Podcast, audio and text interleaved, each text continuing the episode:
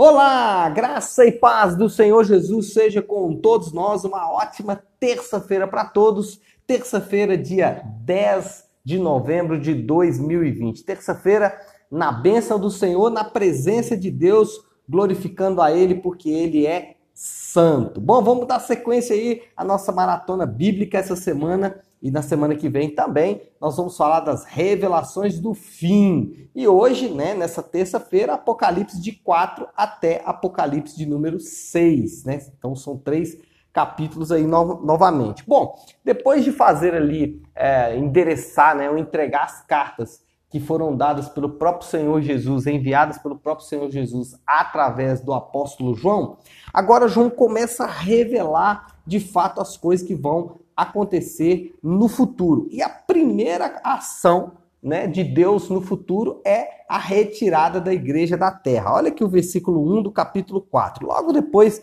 que termina as cartas ali, né?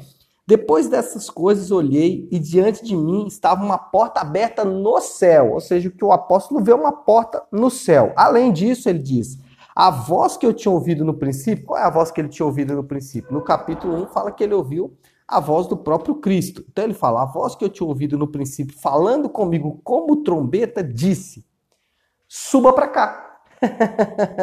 e lhe mostrarei o que deve acontecer depois destas coisas. Então, a porta se abre no céu e o Espírito fala para o apóstolo: suba aqui. O apóstolo, obviamente, representando a igreja, está diante do trono de Deus. E a partir dali, a partir desse momento em que o apóstolo então sobe é, para esse lugar celestial, né? Para ele sobe para essa é, e entra por esta porta que se abriu no céu, é, representando a igreja, né? Obviamente ele está então diante do trono de Deus. E é o que nós vamos ver aqui. Né? O, o Deus assentado, 24 anciãos ao seu redor, quatro seres viventes é, diante dele. E o que acontece depois que João vê esse trono maravilhoso, glorioso, né, onde é, os 24 anciãos e também é, todos os anjos, né, é, declaravam sempre santo, santo, santo é o Senhor, Deus Todo-Poderoso. O que acontece? O que acontece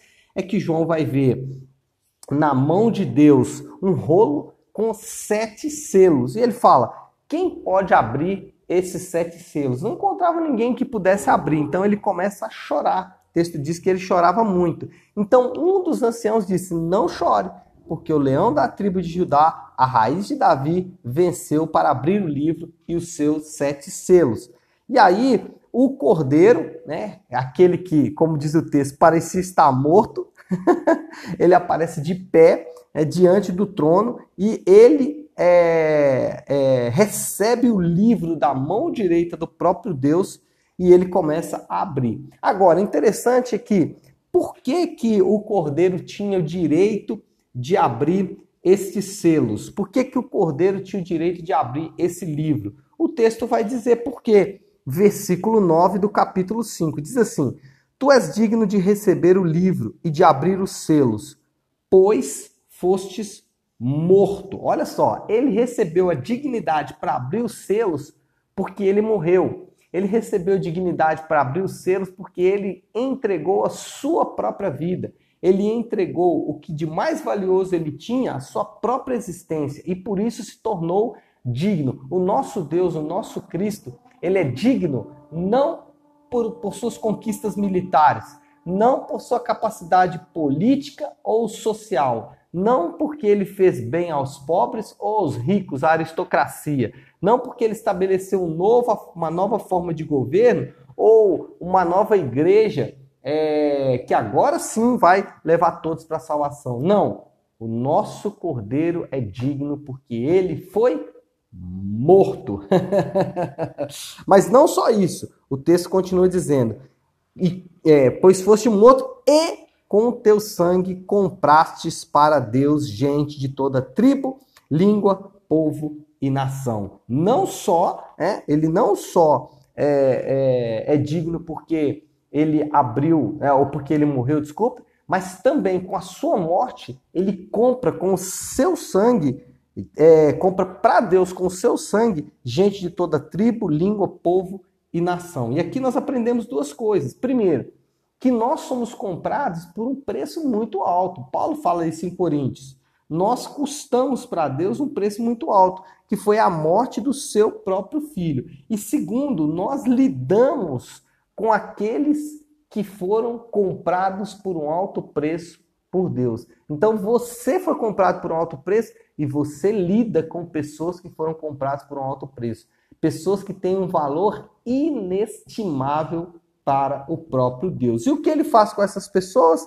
Versículo 10. Tu os constituístes reino e sacerdotes para o nosso Deus e eles reinarão sobre a terra. Primeiro, essas pessoas reinarão sobre a terra e serão reis e sacerdotes.